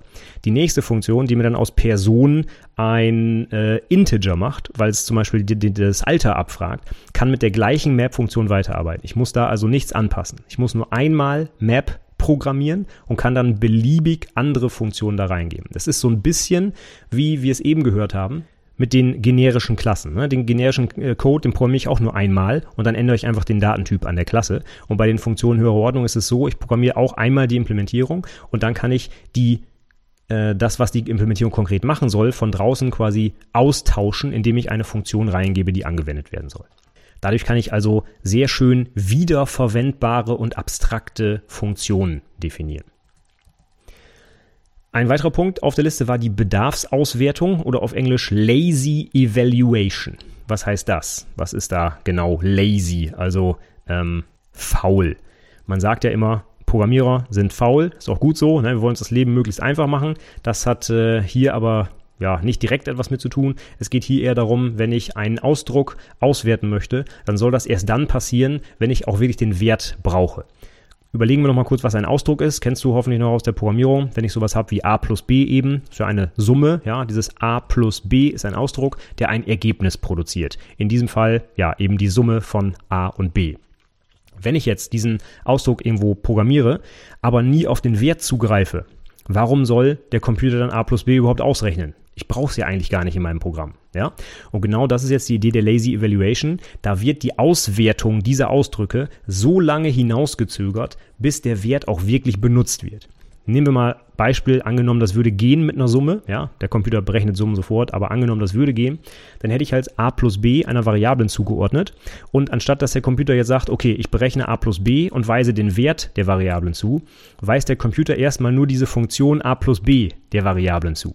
Und irgendwann, 27 Zeilen Code später, wenn ich dann zum ersten Mal auf das Ergebnis, also auf die Summe zugreife, weil ich die dann zum Beispiel auswerten will oder irgendwas oder ausgeben will, Erst dann wird die Addition wirklich durchgeführt. Also erst dann, wenn wirklich der Wert benötigt wird, wird die zugrunde liegende Funktion auch ausgeführt. Und das hat natürlich Vorteile, wenn ich ähm, ja zum Beispiel Funktionen habe, die nur bei Bedarf ausgeführt werden, weil zum Beispiel noch ein if oder sowas davor ist. Ne? Ich, ich will das nur ausführen, wenn ein bestimmtes Kriterium äh, greift. Dann wäre es ja blöd, wenn es einfach erstmal immer vorberechnet wird und dann erkannt wird, oh, if soll ich gar nicht machen, ja, habe ich jetzt umsonst gemacht. Ne? So ist ein Beispiel. Oder wenn ich zum Beispiel mit Streams arbeite, die unendlich lang sind, ja, also eine unendlich lange Zahlenfolge, wenn ich die durchiterieren will, No, das könnte ein bisschen länger dauern, nämlich äh, eben unendlich lang. Und wenn jetzt aber der Stream sagt, ich mache das erst, wenn es wirklich angefragt ist, dann kann ich trotzdem über diesen Stream äh, iterieren und zwar nur so lange, wie ich auch weiter Zahlen anfrage. Wenn ich irgendwann sage, so jetzt reicht's mir, ich höre auf, dann äh, hört der Stream halt einfach auf, aber er zählt nicht erstmal unendlich viele Zahlen auf, um dann nach 1000 aufzuhören zum Beispiel. Das würde ja auch gar nicht gehen, weil dann würde der Code unendlich lange laufen. Ja? Also für solche Sachen ist Lazy Evaluation sehr gut geeignet. Ich programmiere das erstmal, aber ausgeführt wird es erst dann, wenn ich wirklich auf den Wert zugreifen will. Dann haben wir noch ein weiteres wichtiges Prinzip und zwar die Unveränderbarkeit oder auf Englisch, das ist wahrscheinlich eher verbreitet, Immutability. Immutability geschrieben, ja. Was hat es damit auf sich? Die Werte, mit denen wir arbeiten, sollen nicht mehr verändert werden. Das heißt, ganz klassisch, wie wir programmieren lernen, mit Variablen, die ihre Werte ändern, das wollen wir überhaupt gar nicht haben. Stattdessen erzeugen wir immer neue Werte und lassen die alten, wie sie sind. Und das gilt auch für Datenstrukturen wie Listen. Wenn ich einer Liste ein Element hinzufüge, mache ich das nicht in der Liste, die dann eins länger wird, sondern ich erzeuge eine komplett neue Liste mit dem Inhalt der alten plus dem neuen Element. Was ist der Vorteil? Wofür brauche ich sowas? Das ist dann sinnvoll, insbesondere wenn ich parallele Verarbeitung mache. Stellen wir uns vor, wir haben zwei Threads, die auf einer gemeinsamen Liste arbeiten und der eine Thread löscht da drin rum oder fügt was hinzu oder wie auch immer und der zweite Thread auch, dann kommen die sich 100 pro irgendwann in die Quere. Ne? die löschen vielleicht oder versuchen das gleiche Element zu löschen oder der eine löscht es, der andere äh, will es drin haben oder wie auch immer. Das heißt, das geht gar nicht. Stattdessen wollen wir unveränderbare Listen haben. Das heißt, jeder Thread hat quasi seine eigene, ich sage jetzt mal Kopie der Liste, die unveränderlich ist und da drin kann er machen, was er will, weil es keine Auswirkung auf den anderen Thread hat, der auch gerade damit arbeitet. Das äh, lässt sich in funktionalen Sprachen sehr gut umsetzen, weil die Datenstrukturen entsprechend vorbereitet sind. In Java und anderen Sprachen ist das nicht ganz so. Also wenn du eine Array-Liste sagst, add, dann fügt die sich selbst ein Element hinzu und ist danach eins länger. Ja? Was wir jetzt aber eigentlich bräuchten ist, erzeug eine neue Liste, kopiere alle Elemente in die neue Liste und füge das neue Element hinten dran und lass die alte Liste unverändert. da kannst du dir schon vorstellen, dass das ziemlich speicherineffizient ist, weil du auf einmal die doppelte Speichermenge hast. Ne? Du hast zwei Listen im Speicher auf einmal. Die alte und die um eins längere. Das ist natürlich sehr ungünstig. Deswegen machen funktionale Sprachen das ein bisschen anders. Die arbeiten dann intern mit bestimmten Datenstrukturen, die darauf optimiert sind. Die müssen also nicht die ganze Liste rüber kopieren, sondern die haben eine Art Zeiger auf die alte Liste. Und die neue Liste ist dann quasi das eine Element plus die alte Liste. Das geht aber leider in Java nicht. Es gibt allerdings Funktionsbibliotheken, die sowas erweitern, wie zum Beispiel Waiver, so der Standard eigentlich für funktionale Programmierung. Da gibt es solche unveränderbaren Listen, mit denen du dann arbeiten kannst. Ja, ich guck mal, oh Gott, ich muss mal ein bisschen äh, hinmachen hier, schon fast eine Stunde voll und ich habe noch einen ganzen Haufen Themen. Machen wir weiter mit Rekursion. Rekursion kennst du bestimmt schon aus der ganz normalen Programmierung, eine Funktion, die sich immer wieder selber aufruft, ja. Du weißt allerdings, dass das in normalen Programmiersprachen nicht so gut ist, weil jede Funktion immer auf den Stack gelegt wird und irgendwann ist der Stack voll und äh, dann knallt's, dann gibt's den berühmten Stack Overflow ähm, funktionale Programmiersprachen sind so weit vorbereitet, dass sie quasi aus einer rekursiven Programmierung automatisch eine Iteration machen. Das heißt, du programmierst einen rekursiven Aufruf in deinem Code, aber der Compiler erkennt, oh, was er hier eigentlich machen will, ist einfach nur mit dem nächsten Wert quasi nochmal die Funktion aufrufen und macht daraus quasi automatisch eine Iteration, also eine Schleife zum Beispiel. Das heißt, es kann nicht zu einem Stack Overflow kommen. Das ist in Java nicht so. Wenn du einen rekursiven Aufruf machst, ist das ein rekursiver Aufruf, der wird auch nicht automagisch umgewandelt in irgendwas. Das heißt, in Java funktioniert das so nicht, aber in anderen Sprachen funktioniert das. Und das Feature, auf das man da achten muss, ist die sogenannte Tail Call Optimization. Das heißt, wenn der allerletzte Befehl in deiner Methode der rekursive Aufruf der Methode selbst ist, dann kann die Programmiersprache das in eine Iteration umwandeln und dann entsprechend auch mit, ja, ich will jetzt nicht sagen unendlicher Rekursion arbeiten, aber auf jeden Fall, du kannst deine Rekursion so benutzen, als wäre es eine ganz normale Schleife und damit auch bis eine Milliarde zählen und das wird den äh, Computer nicht zum Absturz bringen. Wenn du das in Java machst, ist nicht nur bei einer Milliarde Schluss, sondern schon deutlich früher, äh, je nachdem, was dein Speicher so hergibt. Aber ich äh, schätze jetzt einfach mal, maximal ein paar tausend rekursive Aufrufe werden funktionieren. Danach ist Schluss, tendenziell sogar eher weniger, also vielleicht sogar nur ein paar hundert. Also in Java programmieren wir nicht rekursiv, in richtigen funktionalen Sprache machen wir das aber, weil das der Standard ist, um zu iterieren. Jetzt fragt man sich, warum? Warum nämlich einfach Schleifen? Weil Schleifen Mutable State haben und genau dieser Unveränderbarkeit, der Immutability widersprechen. Denn wenn du iterierst, brauchst du eigentlich immer eine Iterationsvariable. Nimm die klassische Vorschleife, da hast du i als Iterationsvariable. Und was macht die Schleife? Rechnet immer einen drauf auf i. Das heißt, i wird manipuliert, i wird verändert. Und das widerspricht der Immutability. Bei Rekursion sagst du einfach, so, ich bin jetzt fertig, ruf bitte die gleiche Methode mit einem neuen, veränderten Parameter auf. Aber dieser Parameter wird nicht in der aktuellen Iteration manipuliert, sondern erzeugt wirklich einen ganz neuen Methodenaufruf mit neuem Parameter. Das heißt, die aktuelle Iteration wird nicht beeinträchtigt. Es gibt keinen geteilten Zustand, diese Iterationsvariable, sondern jeder Methodenaufruf steht allein für sich und kriegt seinen eigenen Wert rein und ist damit unveränderbar. Deswegen wird die Rekursion bevorzugt in der funktionalen Programmierung, weil die ganz normale Iteration mit Schleifen halt eben nicht immutable ist. So, letzter Punkt der Prinzipien, referenzielle Transparenz. Was hat es damit auf sich? Wir haben schon gelernt, wenn wir eine reine Funktion haben, erzeugt die zu gegebenen Eingangsparametern immer das gleiche Ergebnis. Und das bedeutet jetzt, wenn wir das übertragen auf den Code, überall, wo ich eine Funktion mit bestimmten Parametern aufrufe, könnte ich theoretisch auch einfach das Ergebnis dieser Funktion einsetzen. Beispiel, statt zu schreiben, addiere 3,5, könnte ich einfach direkt 8 hinschreiben, weil das Ergebnis wird ja nie anders sein. Ne? Wenn addiere eine pure, eine reine Funktion ist, wird 3 und 5 als Parameter immer 8 ergeben. Das heißt, ich kann 8 hinschreiben oder addiere 3, 5, das ist egal, weil beides gleichwertig ist. Und das ist die Idee der referenziellen Transparenz. Ein Ausdruck kann jederzeit durch seinen Wert ersetzt werden, aber auch umgekehrt. Das hat jetzt den Vorteil, dass meine Programme zum Beispiel sehr viel verständlicher werden. Wenn ich den Ausdruck da sehe, dann weiß ich, was rauskommen muss. Es kann auch nicht aufgrund irgendeines Zustands was anderes jetzt rauskommen. Das heißt, es ist sehr viel einfacher nachzuvollziehen, zu welchem Ergebnis meine Programme kommen. Ja, weil es ja eindeutig ist, wenn ich da einen Ausdruck sehe. Es kann nicht abhängig von irgendwelchen Zuständen, irgendwelchen Variablen auf einmal was anderes rauskommen, als das, was ich erwarte. So, dann mache ich mal weiter, auch wenn ich jetzt schon bei einer Stunde angekommen bin. Ich glaube, den Rest, den haue ich jetzt noch durch, weil ich finde das so wichtig. Das nächste Kapitel, was ich mir hier überlegt habe, ist funktionale Datenstrukturen. Und ähm, da hatte ich ja im Inhaltsverzeichnis des Buchs schon gesagt, Funktoren, Monoide und Monaden gibt es. Und die gehen wir mal im ganz fixen Schnelldurchlauf einmal durch. Wir fangen mit den Funktoren an. Und das sind einfach Datenstrukturen, die die Funktion Map anbieten. Map habe ich eben schon erklärt, was das macht. Wir haben ja meist generische Datentypen, wie zum Beispiel äh, eine Liste aus Personen hatten wir gerade, ja. Und wenn ich diese Liste umwandeln will in eine Liste aus den Vornamen dieser Person, dann nehme ich dafür die Funktion Map.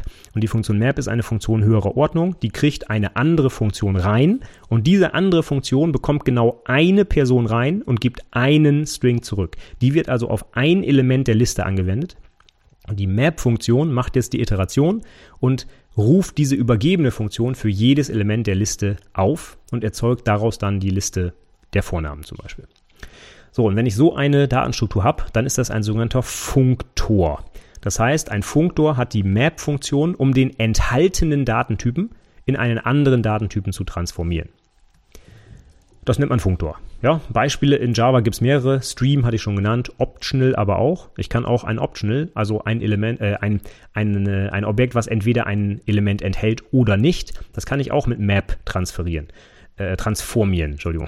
Und wenn der Optional halt leer ist, dann ist er auch im Nachhinein leer. Aber wenn im Optional was drin war, dann ist danach was drin, was jetzt den neuen Typen hat. Ja? Also das Map-Prinzip kann ich auf verschiedene andere Datenstrukturen übertragen. Das sind jetzt alles sogenannte Funktoren. Nächster Punkt auf der Liste sind Monoide. Monoide.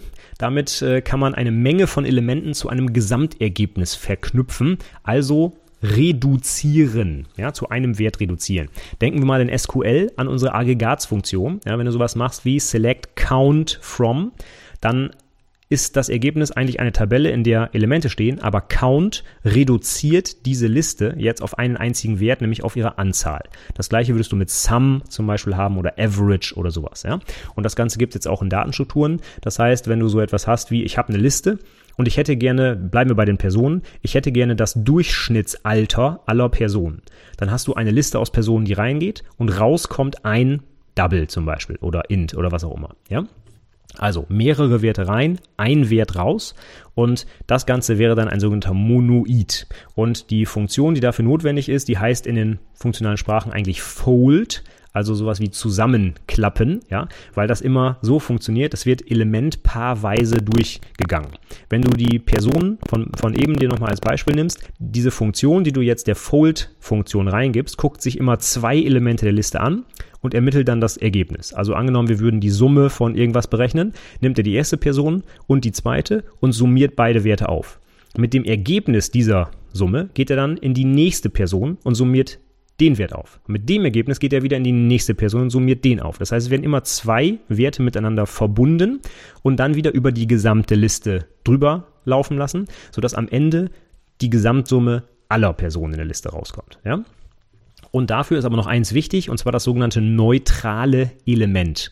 Denn angenommen, wir nehmen die Summe, du musst ja mit irgendwas anfangen. Wenn du mit einer Person loslegst, das ist ja keine Zahl. Das heißt, du musst ja erstmal sagen, ich will vielleicht, was auch immer, das Alter summieren, auch wenn das nicht ganz so sinnvoll ist, ja.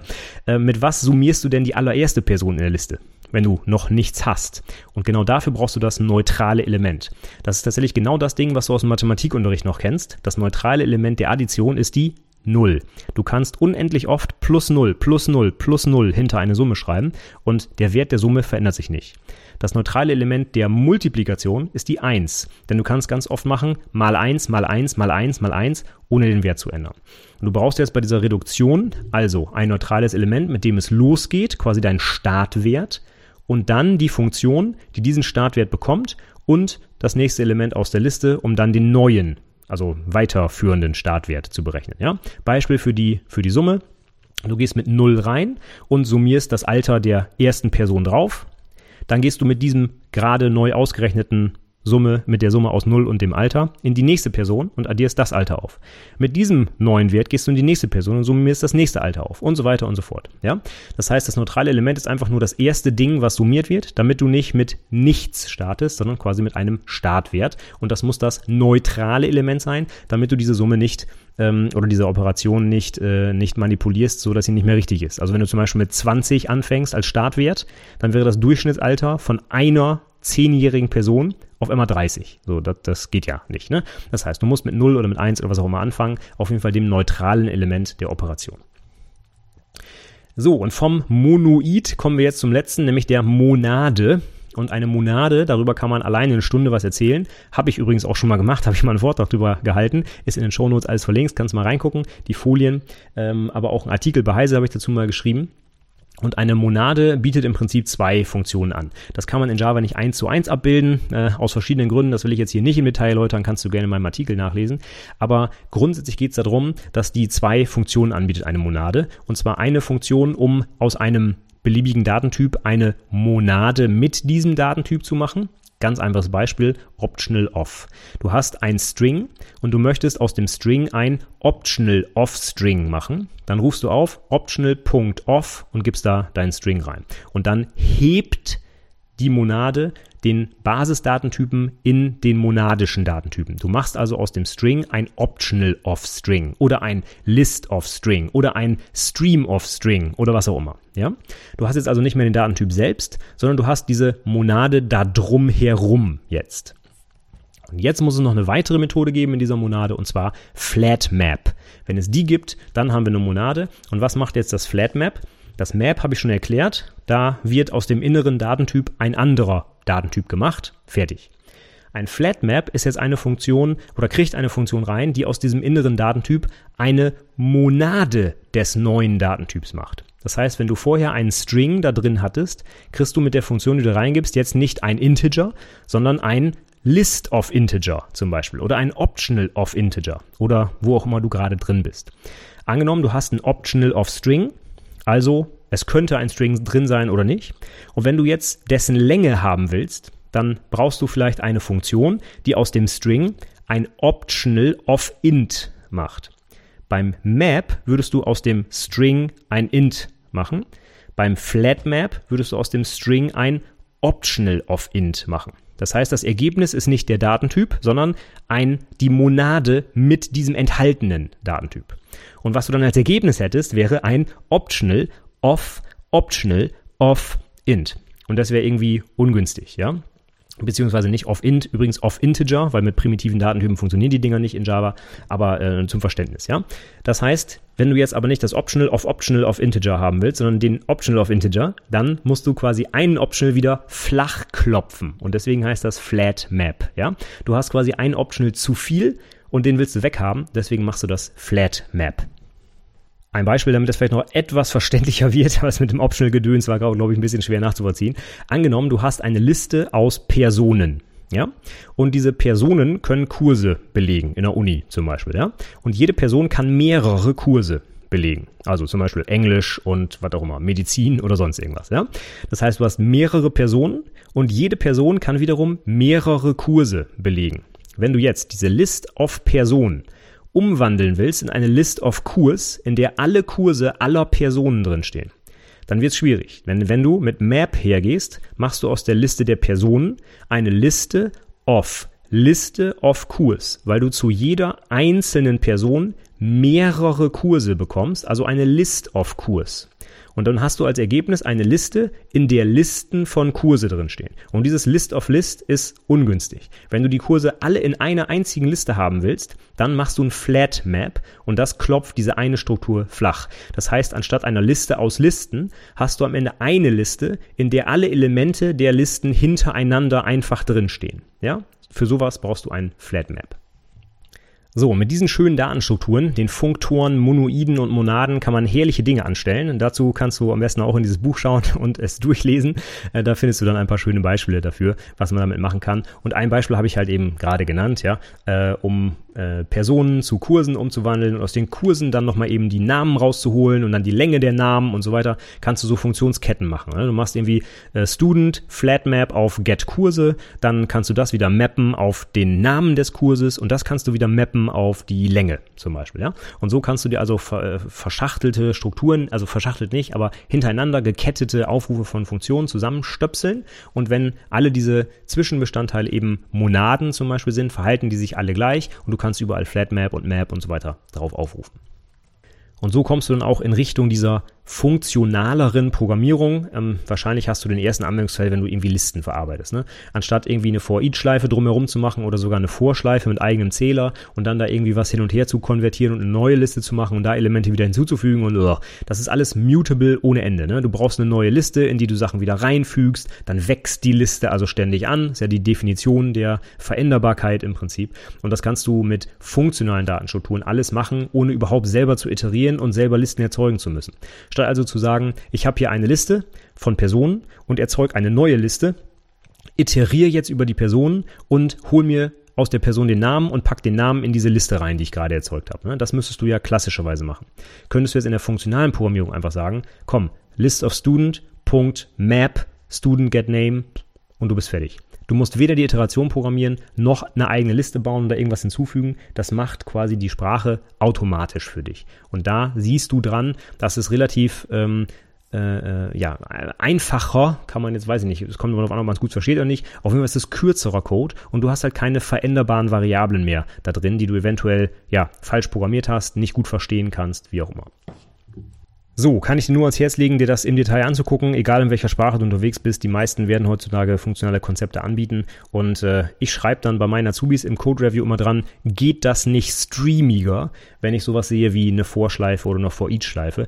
Denn das kann man auch in Java schon seit Version 8, also inzwischen schon seit, weiß nicht, fünf Jahren, äh, locker machen, indem man Map, Flatmap, Filter, Reduce etc. anwendet. Das gibt's auch alles schon seit Jahren in Java tatsächlich. Ja, letzter Punkt für heute und den halte ich jetzt auch wirklich kurz. Ähm, da kann ich jetzt nicht mehr im Detail drauf eingehen, auf die Asynchronität. Die wird im Buch auch hervorragend erklärt. Nur kurz nochmal zur Erläuterung, warum ich sowas brauche heutzutage. Das Beispiel, was ich vorhin schon mal genannt habe, wenn ich eine App habe und äh, starte irgendwie einen Download in der App und der Download dauert fünf Minuten, weil das eine riesen Datei ist, äh, soll die App in der Zwischenzeit dann nicht mehr reagieren, soll die quasi einfrieren, weil auf, der, auf den Download gewartet wird. Ich glaube, das wollen wir nicht. Stattdessen wollen wir, dass der Download im Hintergrund abläuft und wenn er fertig ist, soll er mich einfach benachrichtigen, dass ich jetzt weitermachen kann. Und genau das ist das Prinzip der Asynchronität. Genauso äh, redet man auch von synchronem und asynchronem Code, wenn du zum Beispiel eine, eine Methode aufrufst. Wenn du die synchron aufrufst, dann wartet die aufrufende Methode darauf, dass die aufgerufene Methode fertig wird. Und wenn die lange braucht, dann wartet die Methode auch entsprechend lange. Wenn du asynchron eine Methode aufrufst, dann macht der Aufrufer einfach so weiter, geht in der nächsten Zeile Code weiter und führt einfach weiter aus und im Hintergrund wird dann die andere Methode ausgeführt. Und erst wenn die fertig ist, dann meldet die sich zurück und sagt, so, jetzt bin ich soweit und dann läuft der Code mit dem Ergebnis weiter. Aber in der Zwischenzeit, während die erste Methode gewartet hätte bei Synchronaufruf, kann sie schon andere Dinge weiter tun. Ja? Und das ist insbesondere bei Apps oder bei, bei Websites oder wo auch immer interessant, denn dann friert die Anwendung halt nicht ein, weil sie wartet, sondern du kannst weiter klicken, du kannst mit ihr weiter interagieren und irgendwann, wenn der Rückruf quasi da ist, so, jetzt ist der Download fertig, dann kann es weitergehen. Und das ist der Vorteil der asynchronen Programmierung. Und das wird natürlich gerade in netzwerkbasierten Anwendungen immer wichtiger, weil wir da oft Sachen haben, die einfach lange dauern. Ne? Irgendwas von der Website runterladen oder irgendwas hochladen oder was auch immer, irgendetwas tun, was langsam ist. Und in der Zeit soll natürlich meine Anwendung weiter reagieren. Dafür brauche ich so asynchrone Verarbeitung. Das wird im Buch sehr schön erklärt, wie das Ganze funktioniert. Da kriegst du dann, wenn du mal überlegst, wie das aussehen müsste, dann kannst du von der Methode, die was auch immer, eine Datei runterlädt, nicht eine Datei als Rückgabewert haben, weil dann würdest du ja darauf warten, sondern du hast wieder irgendeinen so Container drumherum. Am besten eine Monade. Und das wäre in Java zum Beispiel das Completable Future. Das heißt, du kriegst nicht eine File zurück, sondern du kriegst ein Completable Future of-File zurück. Und dieses Future enthält entweder die Datei, wenn der Download schon fertig ist, oder eben nicht, wenn er noch nicht fertig ist. Ja?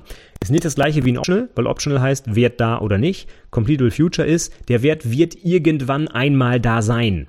Ja, das ist also ein anderes Konzept, von der Idee her aber das gleiche. Du kriegst nicht die Datei selbst zurück, sondern du kriegst diesen Container zurück, der die Datei irgendwann einmal enthalten wird. Und jetzt die Frage, was machst du dann mit dem Ding? Ja, das Ding kannst du dir erstmal in einer Variablen zum Beispiel ablegen und dann erstmal munter weitermachen mit was auch immer du gerade machen wolltest.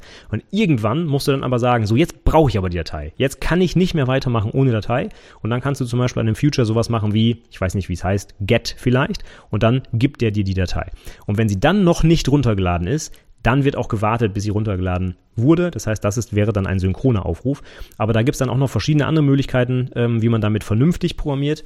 Hast du vielleicht schon mal gehört, beim Optional ist es auch ein Anti-Pattern, sowas zu machen wie if Optional is present, dann hol den Wert raus, sondern da gibt es auch spezielle Funktionen höherer Ordnung an dem Optional, mit dem du eigentlich arbeiten solltest. Denn dann, äh, wenn du so mit dem Optional arbeitest, if is present, dann irgendwas, dann hast du nichts gewonnen, weil dann könntest du dir das Optional auch sparen und einfach direkt sagen, if is null, mach was anderes, ja.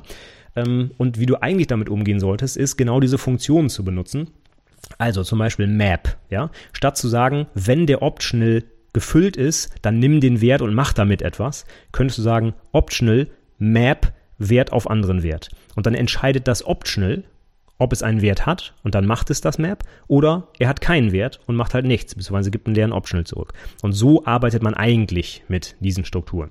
Das heißt, wenn du jetzt das Completable Future auf File hast und sagst, hey, nicht lad die Datei runter und gib mir die Datei, sondern lad die Datei asynchron runter und gib mir ein Future of Datei und dann direkt in der nächsten Zeile machst, if Future get oder sonst irgendwas, dann hast du nichts gewonnen, weil dann ist es trotzdem ein synchroner Aufruf. Stattdessen musst du die, über, die ähm, angebotenen Funktionen nutzen und so ein Future hat zum Beispiel eine Funktion and then. Das heißt, du könntest sagen, Datei-Download, Punkt, and then Save File äh, to Disk oder sowas, ja. Und dann macht das Future automatisch, wenn es die Datei runtergeladen hat, das Speichern auf die Festplatte. Und du musst dich nicht drum kümmern. Du musst weder darauf warten, du musst nicht gucken, wann das Ding endlich fertig ist, sondern du sagst einfach nur, wenn du irgendwann fertig bist, dann mach bitte das und das. Und so gibst du dem Future das schon direkt mit und musst nicht mal mehr darauf warten, äh, wann es fertig wird, weil das Future dann schon weiß, was es tun muss, wenn es fertig ist. Und das ist dann wirklich echter asynchroner Code, wo du wirklich weiter programmieren kannst und weiter was ausführen kannst, obwohl der Download noch gar nicht fertig ist. Ja. Und wie das Ganze funktioniert und in der API dann aussieht und was das für Vor- und Nachteile hat und so, das wird alles im Buch sehr intensiv beschrieben. Also von daher guck da rein. Ich habe gesagt, ein ganzes Kapitel nur zum Thema Asynchronität und dann auch noch zur konkreten Ausprägung der äh, Reactive Streams. Also wirklich sehr, sehr gut da beschrieben. Kann ich nur wärmstens ans Herz legen. Ja, ich hatte noch einen Punkt auf der Liste, Property-Based Testing. Das war das letzte, was im Buch steht, aber das hatte ich ganz am Anfang schon erklärt, äh, wie du da deine Testfälle etwas anders aufbaust. Von daher gehen wir es jetzt mal nicht mehr im Detail durch. Ich bin schon viel zu lang heute unterwegs mit eine Stunde 20 sehe ich gerade. Von daher höre ich an der Stelle hier jetzt einfach mal auf. Ich habe jetzt meiner Meinung nach so die wichtigsten Grundlagen rund um die funktionale Programmierung erklärt, aber auch viele coole andere wichtige Sachen, die auch prüfungsrelevant sind. Und zwar, ich wiederhole nochmal, was wir heute besprochen haben. Lambda-Ausdrücke, Typinferenz, algebraische Datentypen, also Produkttypen und Summentypen, Pattern Matching, Generics und Co- und Kontravarianz. Das waren so die allgemeinen Grundlagen, die man auch ganz unabhängig von der funktionalen Programmierung durchaus in Sprachen wie Java oder C Sharp kennen und erklären können sollte als Prüfling. Dann haben wir die Prinzipien der funktionalen Programmierung, also sowas wie die klassischen Säulen der Objektorientierung, ja. Und das wären zumindest die Sachen, die vorher durchgegangen sind, Funktionsobjekte, also First Class Citizens, dann reine Funktionen, Pure Functions, Funktionen höherer Ordnung, das waren die Higher Order Functions, Bedarfsauswertung, also Lazy Evaluation, Unveränderbarkeit, die Immutability, Rekursion als Mittel zur Wiederholung, Recursion, und referenzielle Transparenz, Referential Transparency. Das sind so die wichtigen Bausteine der funktionalen Programmierung, die würde ich von einem Einser-Kandidat auch gerne erläutert haben. Und danach haben wir uns noch über funktionelle Datenstrukturen ausgetauscht. Funktoren, Monoide, Monaden muss man, glaube ich, in der Detailtiefe nicht in der mündlichen Prüfung erklären. Ich glaube, das geht ein bisschen weit. Aber äh, wenn du einfach besser verstehen willst, was eigentlich passiert, wenn du da bestimmte Methoden aufrufst, wie Map und Flatmap und so weiter, was der Sinn dahinter ist, dann schadet es ja nicht, das Ganze hier als Grundlage, äh, als Hintergrundwissen zu kennen. Ja, und als letztes, Asynchronität habe ich jetzt etwas kürzer gemacht, ist aber für die Praxis natürlich absolut relevant, gerade wenn du zum Beispiel Webanwendungen entwickelst mit Ajax oder sowas, ne, wo du irgendwie Requests machst, die irgendwie asynchron vom Server zurückkommen. Das ist ja gang und gäbe heute. Fast jede Web-Oberfläche bietet oder, oder nutzt sowas, ja. Von daher solltest du auch verstanden haben, wie das funktioniert. Insbesondere wenn du auch so Frameworks benutzt, wie vielleicht React oder Angular oder so. Da ist ja auch quasi alles automatisch asynchron, was du da machst. Und da musst du schon etwas anders programmieren, als du es von deinen klassischen synchronen Methodenaufrufen äh, äh, äh, kennst. Und deswegen auch hier Leseempfehlung, guck dir das mal an, wie man vernünftig asynchron entwickelt. Das kannst du schön in dem Buch nachlesen. So, jetzt mal ich aber den Sack zu für heute. Ich kann nur sagen, kauf dir das Buch, lies es dir durch. Du wirst auf jeden Fall was mitnehmen, auch wenn du kein Hardcore-Java-Entwickler bist. Ähm, und auch für Azubis kann ich es wärmstens empfehlen. Ich hoffe, ich konnte dir heute ein bisschen was über die funktionale Programmierung näher bringen und hoffe, dass du dir auch das Buch anguckst, weil ich es wirklich empfehlen kann. Ich fand es wirklich gut. Ich habe noch einige ergänzende Links, zum Beispiel zu meinen Vorträgen rund um Themen zur funktionalen Programmierung, aber auch ein paar Artikel, wo nochmal Summen und Produkttypen erklärt werden und so weiter. Schau einfach mal in die Show Notes und die findest du wie immer unter itberufepodcast.de slash 158 für die 158. Episode die das hier heute war. Und ich würde mich natürlich auch über dein Feedback freuen. Schreib mir gerne einen Kommentar oder noch besser, hinterlass eine kleine Rezension oder auch einfach nur eine kleine Sternebewertung bei Apple Podcasts oder wo auch immer du das hier gerade hörst. Das würde mich sehr freuen. Und ja, empfehle mich weiter, wenn es dir weitergeholfen hat. Ja, damit sage ich für heute erstmal vielen Dank für die Aufmerksamkeit, die ja heute sehr strapaziert wurde mit einer Stunde 20. Aber ich hoffe, es war was Interessantes für dich dabei. Und ich sage Tschüss und bis zum nächsten Mal.